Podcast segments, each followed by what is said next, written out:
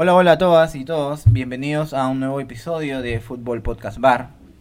Eh, y en el día de hoy vamos a hablar sobre eh, un- unos cuantos partidos importantes de la Premier. ¿No, no sé si Jimmy?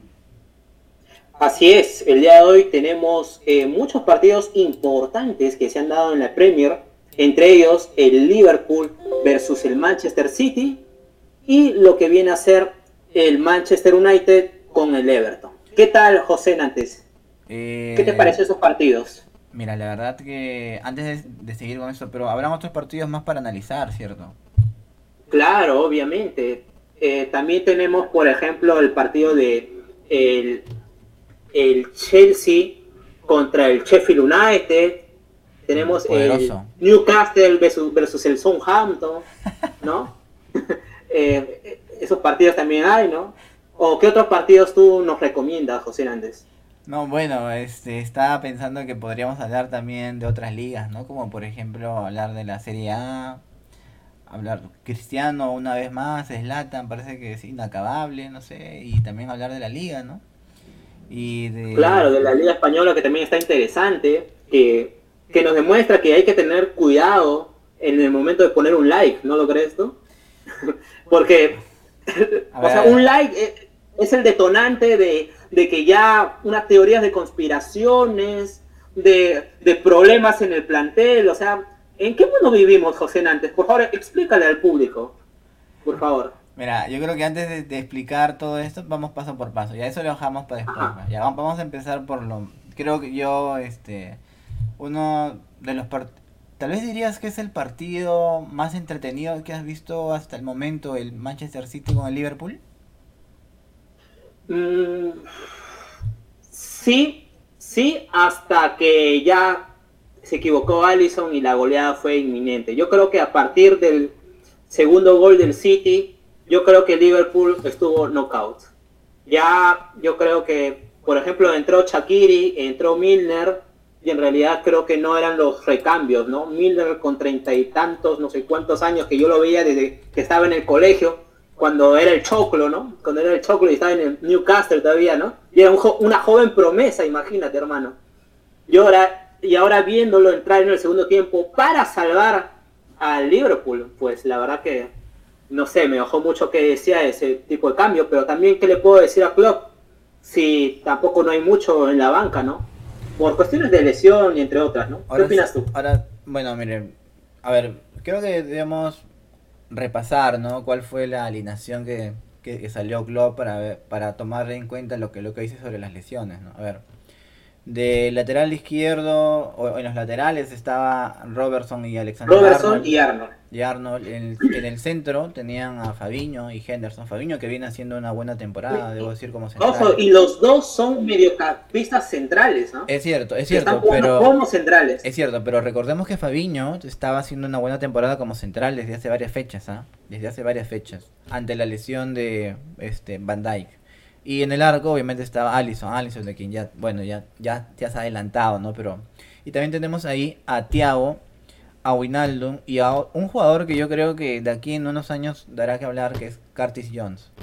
Me parece Curtis que sí, me parece que es un jugador a tomar en cuenta, ¿sabes? Este, me gusta este, la movilidad que, que tiene y cómo sabe leer eh, lo- los ritmos del juego. No obstante, creo que está todavía en ese momento en el cual este, su cabeza va más rápido que sus piernas. Y es, creo que eso le, le trae este, consecuencias, sobre todo a este nivel.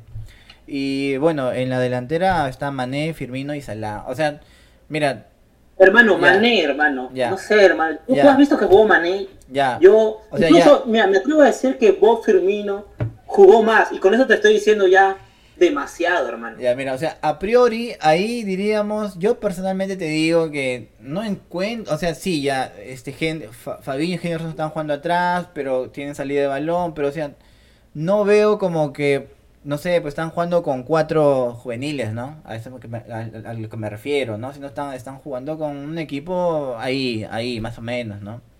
Y, este, pero lo que a mí me sorprendió, y eso, y eso, y ahí se recoge tu comentario, Jimmy, es el, es la forma, ¿no? Cómo estaba Mané, Firmino y Salah, o sea, como trío, si tú lo comparas a cómo estuvieron años anteriores, o sea, la merma es significativa, ¿no? Es significativa. Y Mané, y Mané, ahí sí, ni vuelta que darle. Hombre, no sé qué le ha pasado. Antes era el jugador que subía, bajaba, que acompañaba, que sabía cuándo avanzar, cuándo retroceder. Pero ahora lo veo perdido. Lo perdido. Es que yo creo que en, cierto modo el hecho de Firmino no haya bajado su nivel, él era como que el nexo, ¿no? Entre Salah y Mané. Y entonces si es que el, el del medio no los conecta, no los hace jugar, como que se ve mermado ese tridente, ¿no? Además, sumemos que ya ese tridente de Liverpool, pues, creo yo personalmente ya está un poco desgastado, ¿no? Yo personalmente no conozco algún tridente que haya durado pues más de tres años, ¿no? Por ejemplo, la MCN, la BBC, ¿no? O sea, tanto tiempo juntos no los he visto. Yo creo que ya eh, debe hacer algunos recambios ahí arriba. No sé, ¿qué opinas tú? O seguimos hasta el final, hasta los 35 años con Sané, Salah y Firmino. Mira, eso justamente trae una de las, este, uno de los temas que espero que podamos ver más, más adelante, que es este, el hecho, este, no, de cuánto tiempo puede durar un plantel con un, con un técnico, ¿no? Eh, cuánto tiempo puede tenerlo al máximo nivel, ¿no? Y, y es ahí también donde uno, una vez más, trata siempre de revalorizar las figuras, este, de jugadores que no están en, digamos, en la cúspide un año o dos o tres años, sino que son estables, ¿no? Y se mantienen ahí, ahí, ahí, ahí. Y de esos jugadores podemos, al menos yo solamente puedo contar con, con los dedos, ¿no? No, no puedo ubicar jugadores que estén varios años en la cúspide y tengan ese, ese, ese ritmo mantengan ese nivel, ¿no?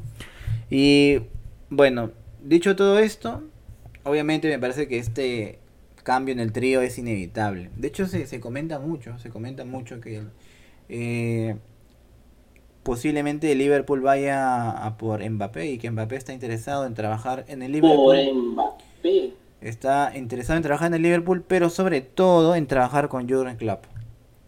Eh, Mm, es, es una de no, las no lo sé, Rick, no lo sé. es una Hoy en día- o sea, es una de- es una digamos una de las grandes posibilidades que, que existen, ¿ah? Este, pero no, pero de que la posibilidad está. pero está, ¿no? pero, pero claro, o sea, mira, Pero de ahí a que sea a que sea posible, yo lo veo bastante difícil por el contexto en el que vivimos, ¿no? Un, momento de crisis, no solamente de Liverpool, de todos los equipos. Incluso Florentino Pérez, que quiere contratarlo ya desde hace tiempo a Mbappé. O sea, eh, no ha estado contratando para ahorrar dinero, ¿no? Incluso eso es lo que le ha ocasionado, según algunos medios, el problema con Ramos, ¿no? Que a Ramos eh, no le quiere subir el sueldo, le quiere bajar, pero eso sí, para tener ese dinero para contratar a Mba- a Mbappé en, la próximos, en la próxima temporada. Entonces, yo creo que ahorita el Liverpool, no sé si tendría el dinero suficiente para poder comprar a, a Mbappé, que no, no es barato, hermano, no es barato. Bueno, al respecto, eh, bueno, yo no que quería hacer la conversación sobre Mbappé en sí, solamente acotar, ¿no? que Liverpool es uno de los clubes más estables de la Premier League, que como todos los equipos de- del mundo ha tenido una merma importante y está no está en rojo en, en estos momentos, pero este que eh, hay bastantes, eh, digamos, acercamientos entre el técnico y el jugador, ¿no?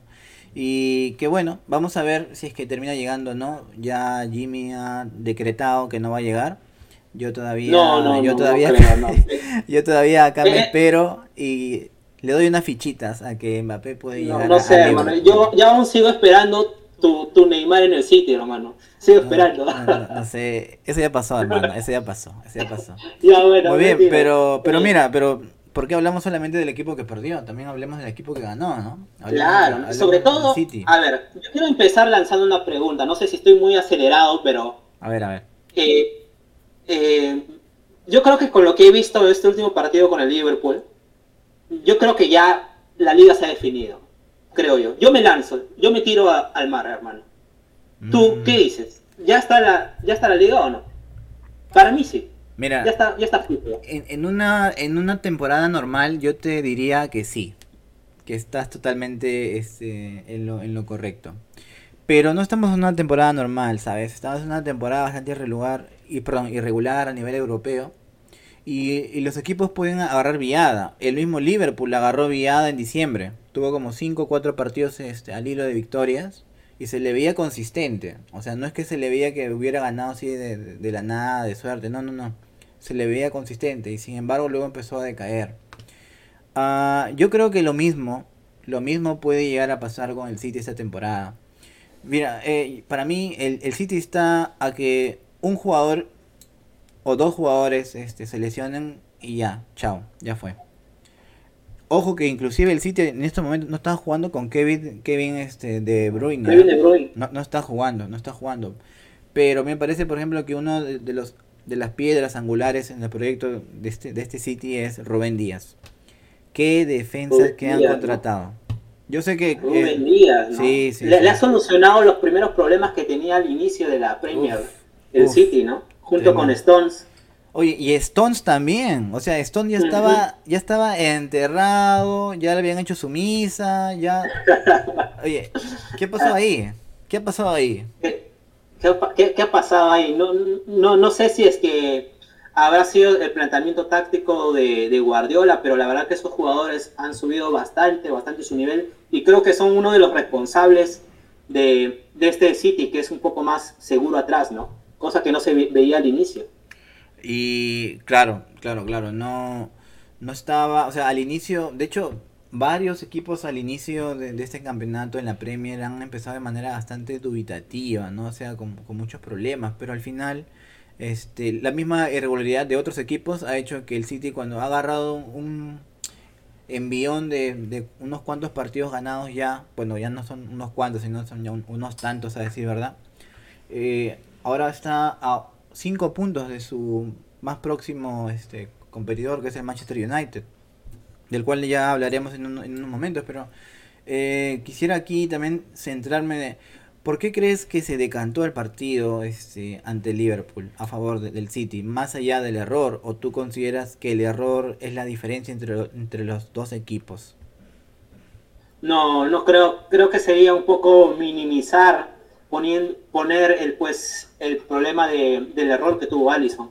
Porque si bien Allison cometió un error, para que haya cometido ese error, obviamente el City ha tenido que presionar. Y una vez que el, Liverpool empató el partido, lo que hizo Pep Guardiola es hacer presión allá arriba, hacer presión alta, y eso hizo que los centrales jueguen con Allison, ¿no? Y Allison no lo sé, por esas cosas de los arqueros, estaba frío, eh, pues lamentablemente se tuvo que equivocar, pero no es que haya sido un, error no forzado, sino que creo que es mérito del City esa presión y, esa equivocación, ¿no? Eh, yo creo que el partido pasa porque, por, porque en el segundo tiempo Guardiola planteó mejor el partido. Porque para mí el primer tiempo ligeramente fue mejor el Liverpool. Creo que el, eh, le planteó mejor el partido el Liverpool. Incluso tuvo un par de ocasiones contra ninguna que yo me acuerde del City en el primer tiempo. Pero ya en el segundo tiempo las cosas cambiaron terriblemente, ¿no? ¿Qué opinas tú? No, eso, o sea, yo te lo preguntaba también porque había visto muchos comentarios por ahí en las redes, ¿no? De gente que decía, no, que todo se vio por este, el error de, de, la, de Allison, nada más, que si no, el partido le ganaba. Yo también estaba en Creo que sería mezquino sí, sí, sí, eso. ¿no? no, eso es, eso es definitivo, o sea, eh, se ve que hay una intención de... O sea, una cosa es que un error sería que Allison se le pasa, no sé, pues eh, sin mirar al, otro jugador pensando que está ahí y de la nada por ahí está Sterling, aprovecha, pum, gol, ya, pues. Eso es, pero ya eso es un caso, por ejemplo, ya. Eso yo puedo considerarlo un error. Pero que pero pero que por ejemplo, que el este el arquero llega a sentirse presionado porque ve que las posibilidades a donde va a poder dar pase están siendo este, marcadas a presión, ya sea de forma muy cercana o un poco distantes, eso ya tiene que ver con una intención del juego por parte del Manchester City. Entonces, por esas razones, y es que yo no creo que podríamos decir que todo se debe a Allison, pues, ¿no? O sea, sería bastante minimizarlo, Independientemente de los memes, no, esa no es la razón fundamental. Y, y además, para hacer un análisis un poco más profundo y ya más táctico, recuerdo bien que estaba uno a uno cuando Guardiola hizo el cambio que, valga la redundancia, cambió el partido. Cuando vi que Gabriel Jesús estaba ahí esperando, ¿no? Y no me refiero por Gabriel Jesús en sí, sino porque al ingresar Gabriel Jesús tomó el eh, estar de centro delantero, Dilo falso 9, y Foden pasó a ser interior derecho, ¿no? Junto con Bernardo Silva, que era extremo, eh, extremo por la derecha, perdón. Entonces, yo creo que ese cambio fue lo que hizo que el City también presione mucho más, porque Gabriel Jesús estaba, eh, no estaba cansado, estaba totalmente en todo su esplendor físico. Entonces, eso más la juventud de Foden hizo que la presión sea mucho mejor, porque no es lo mismo que venga Marés, pues, y te presione. Eh, con, con la disculpa de Marés, pero Marés, pues, hasta cierto punto te hace sombra por ahí, pero no tiene la misma convicción que lo podría hacer, pues, Gabriel Jesús, no lo sé. Eso es definitivo. Yo creo que prácticamente así se explica, creo yo. No, ahí tienes toda la razón. O sea, Marés eh, no tiene esa disciplina táctica que uno quisiera ver, ¿no? No, no, no, no lo tiene. O sea, Guardiola lo trata de explotar, lo manda a la banda para que siga así, pero no, no es, no es de esos jugadores que tú, que tú veas. Por ejemplo, si tú dices un jugador así, yo te diría, por ejemplo, bueno, salvando las distancias a nivel técnico, porque me parece que técnicamente Marés es una exquisitez verlo, pero a nivel táctico, ya que es distinto. Por ejemplo, Pedicic, este el jugador que estaba hasta, hasta el año pasado en el, en el Bayern y que este año, perdón, hasta la temporada pasada estaba en el Bayern y esta temporada está en el, en el Inter. Esos son jugadores que sí saben cómo presionar, cómo seguir, ¿no? Pero en el caso de Marés, no, pues es como tú dices, básicamente hacen sombra y y, en el repliegue defensivo se pierde bastante, ¿no? Entonces, muy buen cambio el, que realizó y el, gol de Foden, Jimmy, hombre. fue un golazo tremendo, ¿ah? para la edad que tiene, ¿no? Y, o sea, jugar con esa, pues, soltura, ¿no? Eh, pasarse así en, el área, llevar, ¿no? Y también el de Shakiri, sí, en, el, segundo gol, pero pero no, fue genial lo, de Foden. Cosa que hasta antes de eso yo lo estaba criticando a Foden porque en el primer, el primer tiempo fue un fantasma. ¿ah? Hay que ser claros también. Primer tiempo, como falso 9, Foden que jugó, no lo tocó mucho, que digamos. Destacó recién en el segundo tiempo y fue gracias al cambio táctico de Guardiola. Y que es mérito de él, obviamente, ¿no? Por supuesto, Entonces, por supuesto. Por supuesto. De hecho que este, a, mí me sorprende el aplomo con el que juega. Sí. Y eso que, mira, al inicio muchos, este, muchas voces criticaban a Guardiola por no darle eh, la cantidad de partidos suficientes, pero fue Guardiola quien lo, ha estado llevando de, a pocos a Foden. Lo está llevando de a pocos, de a pocos, de a pocos.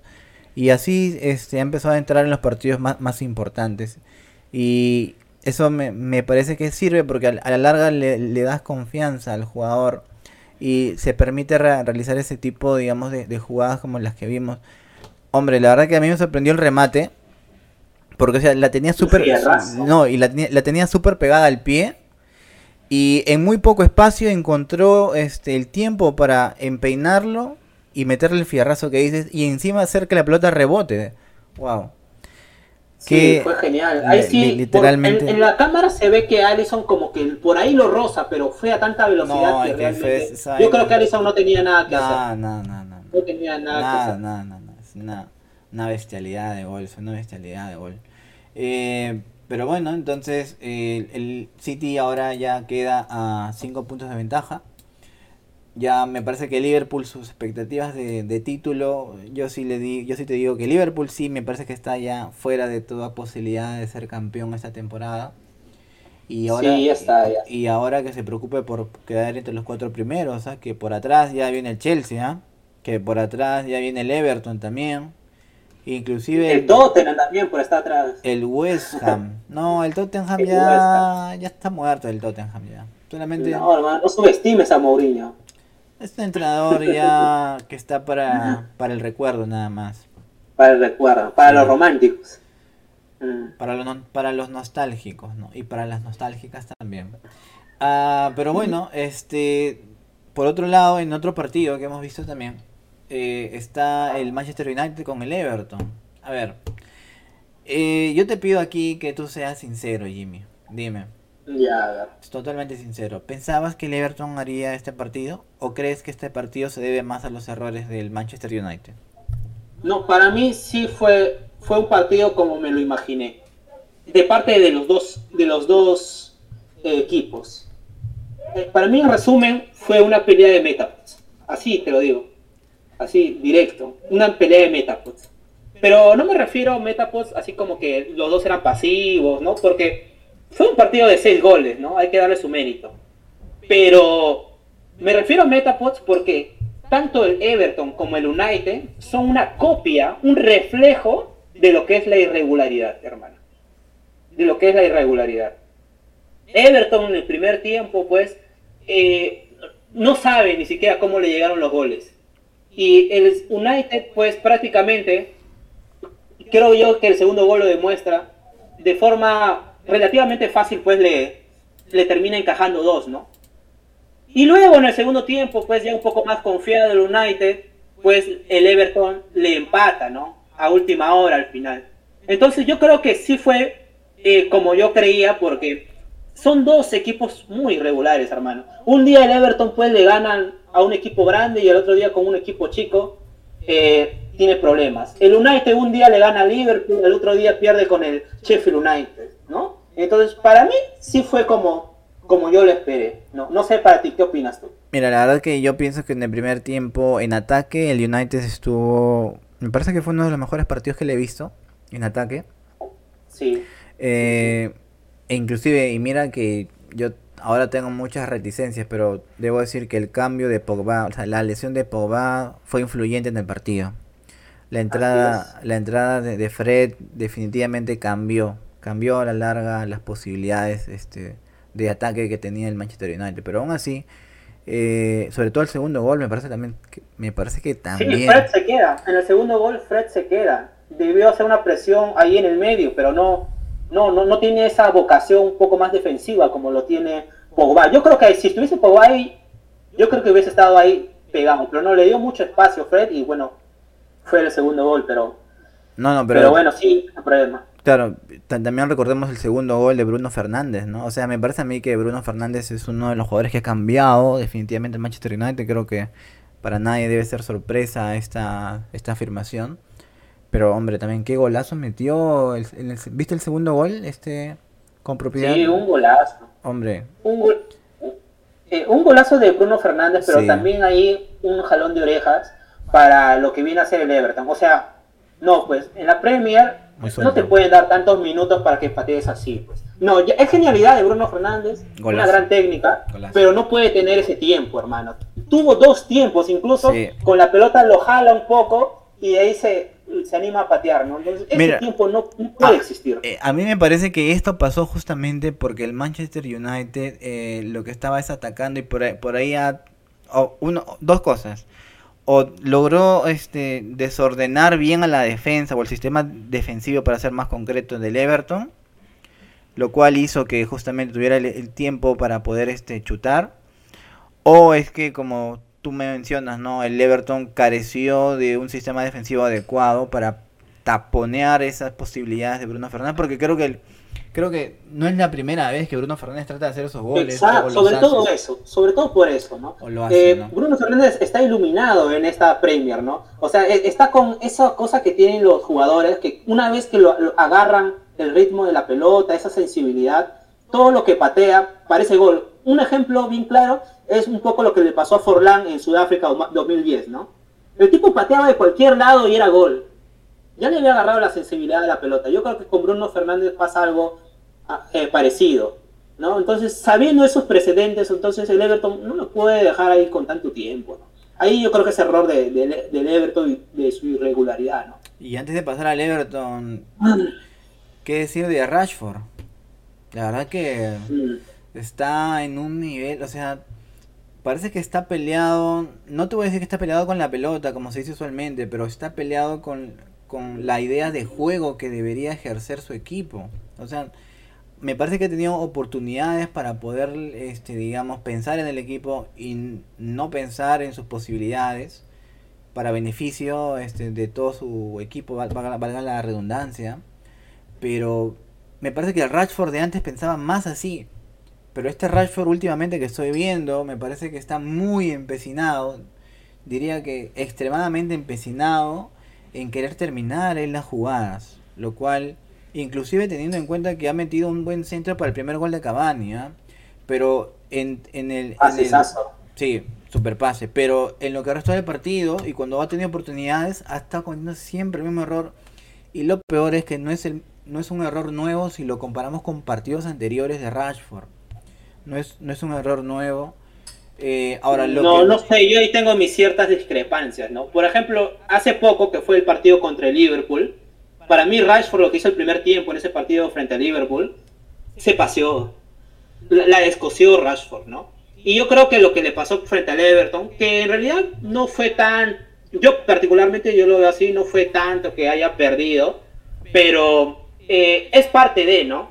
Yo creo que cuando un tipo es encarador, o sea, van a haber partidos en que te van a te van a controlar, no te va a salir. ¿Te refieres al, partido que tuvo por FA Cup o al partido que tuvo por la Liga? El de FA Cup, el de FA Cup, Rashford hizo un partidazo, ¿no? Y ah. ahora, en este partido de Everton, lo que yo le he visto un poco más eh, posicional, táctico, y a mí lo que más me encanta de, de Rashford no es su habilidad, ni su técnica. A mí lo que me gusta es cómo abre espacio en el ataque, cómo pica al vacío. Es increíble la rapidez que tiene y cómo te mira la jugada y cómo te pide y hace la diagonal para que tú le lances el balón. ¿No? Eso, eso para mí es lo que a mí más me gusta de Rashford y eso sí es lo que he visto frente al Everton, ¿no? Eh, no tal vez con grandes eh, oportunidades, pero sí lo ha hecho muy bien. A lo que voy, sabes que a lo que voy, sabes que a lo que voy es lo que tú dices a mí me parece que es correcto, pero la jugada que viene después de haber picado. Es ahí donde yo veo que es el deseo de Rashford de querer finalizar la jugada y no de abrir este, la posibilidad a otros compañeros. Bueno, esto es lo que acabo de, bueno, lo que vi en el partido este, con el Everton, ¿no? Vi que hubo oportunidades donde pudo dar paso a otros compañeros, pero él decidió finalizar la jugada. Y ahí, ah, este, o sea, en el momento, obviamente, eh, digamos, tampoco es que uno vaya a estar aquí comentando con el resultado, ¿no? Porque quedaron 3 a 3 y no, no, no, no. Bueno, yo siempre trato de, no comentar con, con, el, con el resultado, pero es inevitable, este, tampoco soy hincha del United ya, pero yo me pongo a pensar, ¿no? Este, ¿En serio?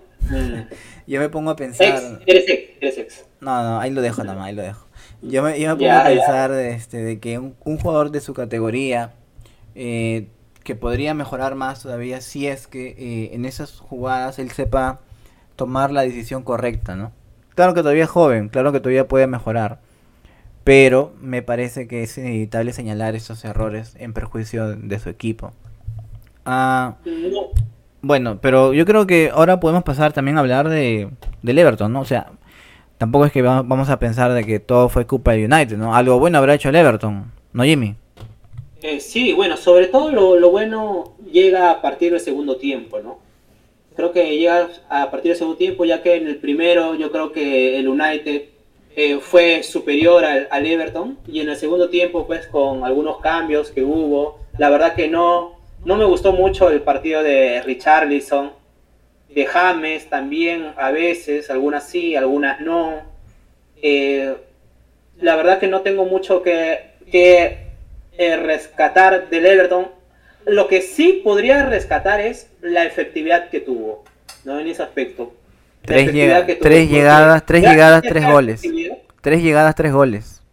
Tres llegadas, tres goles. Y yo creo que eso también es un valor. Porque no es que, bueno, fue suerte, ¿no? No es que no, la efectividad es parte del fútbol, es parte de lo que se entrena, es, es algo esencial también del mismo. Entonces yo creo que ese es el mérito del Everton, la efectividad y no darse por vencido, ¿no? Hasta el final. Yo creo que Solskjaer ya, ya estaba pensando en el, último partido, pero, pero bueno, ¿cómo lo viste tú, hermano? Ah, la verdad es que yo te diría que vi un cambio este, de parte del Everton en, el segundo tiempo. Vi un cambio y, además este, vi también la oportunidad este, de que el Everton, digamos, eh, no trató solamente de eh, tirarse para atrás con el 2 a 2 como el 2 a 2, el Everton también trataba de ir hacia adelante y meter ahí este el gol de, digamos, que le ponga en ventaja, ¿no? O sea, y me parece que eso parte mucho también de la calidad del técnico que tiene, ¿no? si bien es cierto que en el primer tiempo me pareció a mí que el técnico este Solskjaer planteó bien el partido, me parece que en el segundo tiempo este, las lecturas que hizo Ancelotti lo cambió este, al Everton y, esto repercutió inevitablemente porque se vio claramente que se salieron con otra actitud. Claro, ¿qué más otra actitud iban a salir? no Pero tenían que hacerlo. Claro, tenían que hacerlo. Pero me parece que ahí también habrá influido ¿no? la mano de su, de su técnico. ¿no? Y también acompañado, eso sí, acompañado, porque tampoco es que el Everton haya creado un gran volumen de juego, pero estuvo ahí, supo estar en las posiciones correctas y acompañado de los errores que propició Exacto, justo eso quería hablar porque ambos clubes, como el United y el Everton, o sea, cometieron errores no forzados. A ver, los errores en el fútbol es normal, es parte de... Los jugadores se equivocan como cualquiera. Pero errores no forzados, errores donde no hay presión o o algo simple, como puede ser agarrar, como por ejemplo el balón que se le escurre a De Gea. Entonces yo creo que lo tuvo tanto el Everton como el United, porque del Everton también su arquero, eh, en el segundo gol, si no me equivoco, también como que no salta, se resbala, y bueno, son errores que yo los llamo no forzados, Entonces, eso también en cierta manera influenció el marcador, pero como te dije, ¿no? En, en el resumen de inicio, es parte de las irregularidades de ambos equipos. Por eso que yo lo llamo pelea de metapods. Lo siento, pero así lo llamo yo. Bueno, yo no voy a... ¿No su, su blue, pero no? ¿O no? Definitivamente no. De hecho, que inclusive este el tercer gol del United eh, viene también un poco así, una...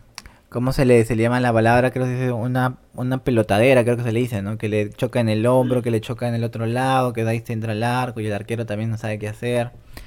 Que por cierto, también, que la verdad que el Everton necesita comprar, comprar otro arquero.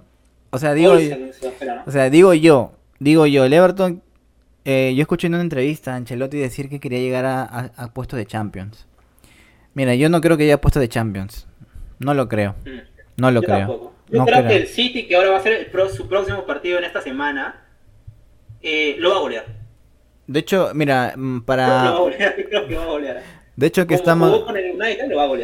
Estamos día lunes, eh, cuando estamos grabando este, este, este programa. Y el día miércoles juegan con el United, perdón, juegan con el Tottenham. Y luego van a jugar con el City, ¿no? Este, porque tengo entendido que... El City con el Everton. No, tengo que entendido que van a jugar con el Tottenham, este Jimmy. Ah, no, sí, primero con el Tottenham y luego con el Everton. Ah, ya, ya, ya. Ah, ya, bueno, y claro, como, como salgan así, no, olvídate, yo también pienso que, que van a recibir ahí unos cuantos goles. Si, si el United nada más así le, le hizo tres. Eh, fácil tres goles, ¿no? Uf, tú imagínate el City, ¿ah? No, no, no, no, no, yo veo ahí una goleada. Por eso yo te digo, así, te soy sincero, yo creo que esta liga ya está. Hago un símil con la liga española, del mismo modo que el Atlético de Madrid está puntero y ya con mucha diferencia, yo creo que también el, el City, ¿no? Porque además le falta un partido menos. El United es una total irregularidad. El Liverpool está de capa caída, ¿no? Y lo más seguro que ha demostrado ha sido el City. Bueno, el United nunca fue un contendor real para luchar por el título, debo decir. A mí nunca me lo pareció. Nunca me lo pareció. Eh, la Premier esta temporada en general ha sido bastante irregular, como dijimos al inicio. Y me parece que eh, por eso yo siempre, bueno, varias personas siempre me dicen que estoy este, demeritando lo que están haciendo, pero yo digo en serio, esta liga de la Premier es una liga de la Premier a la baja, no es una liga de la Premier a la alta, ¿no? Por eso yo siempre me comparen este, la cantidad de puntos que tenían los punteros el año pasado con, con, con la actualidad en esta Premier y van a ver la diferencia de niveles que existían, pues, ¿no? Pero algo para mí sí es claro este Manchester United con un City a su nivel, como parece que estamos empezando a ver, es inevitablemente este no es un contendor para, para el City. No es un contendor para, para el City. En ese sentido, creo que el City es el único que puede perder esta liga. Y por eso es que yo te dije al inicio que todavía no te diría que ya todo está definido. Pero ¿quién? Si el, si el Liverpool no está, si el United, pues como tú me has dicho, nunca has confiado. Entonces la pregunta es, ¿quién? ¿El Leicester? Aquí es donde yo voy. El United nunca ha sido para mí una opción con un City a su nivel. El United para mí puede ser una opción si es que el City empieza con este camino irregular. ¿Sí me entiendes? Porque ahí hay una ahí, quiero hacer una distinción, ¿no? Si, si tú me dices, por ejemplo, mira, el City va a ganar sus ocho partidos de aquí hasta el final y el United tiene que seguir ese ritmo. Ya, ese ritmo el United no lo va a conseguir. No lo va a conseguir. No lo va a conseguir. Porque no tiene ni la calidad de juego, ni me parece que tiene el, técnico adecuado para gestionar ese, esos tipos de, partidos, porque imagino que van a haber partidos complicados, etcétera, etcétera. Y ojo que el United no ha ganado al Big Six en, esta temporada. Eh, bueno, ya, en ese caso me parece que no hay nada que, hacer. Pero si por ejemplo decimos, mira, el City este, va a ganar sus tres partidos, pero luego va, va, a empatar, luego va a estar en otro empate, ya, por ahí me parece que sí tuviera posibilidades el, el Manchester United. Pero eso es, obviamente, en ese caso estamos hablando de un City que no está a su nivel. Porque creo que todos estamos de acuerdo que un City a su nivel es un City que, por como estamos viendo la liga, no hay nadie que le, que le pueda hacer este. No, yo creo que Guardiola incluso ya lo ha demostrado, ¿no? Una vez que ya le agarra la mano, ya le agarra el timing al equipo, ya sabe eh, su esquema principal, yo creo que los equipos de Guardiola, pues eso ya se consume en regularidad, ¿no? Se consume en regularidad. Eh, entonces, bueno, entonces creo que ya eso sería todo por el momento, mi querido José Nantes. ¿Algo más que acotar ya para finalizar con esta parte? Así es, eh, creo que también esto sería todo por el momento, pero no olvidemos invitar a nuestras oyentes y nuestros oyentes al siguiente segmento donde hablaremos de ¿no? qué bestia es Ronaldo y sobre todo qué bestia es este, este amigo que se llama Ibrahimovic. Pero bueno, ya hablaremos, ya hablaremos de eso en el, en el siguiente segmento, así que ahí los esperamos.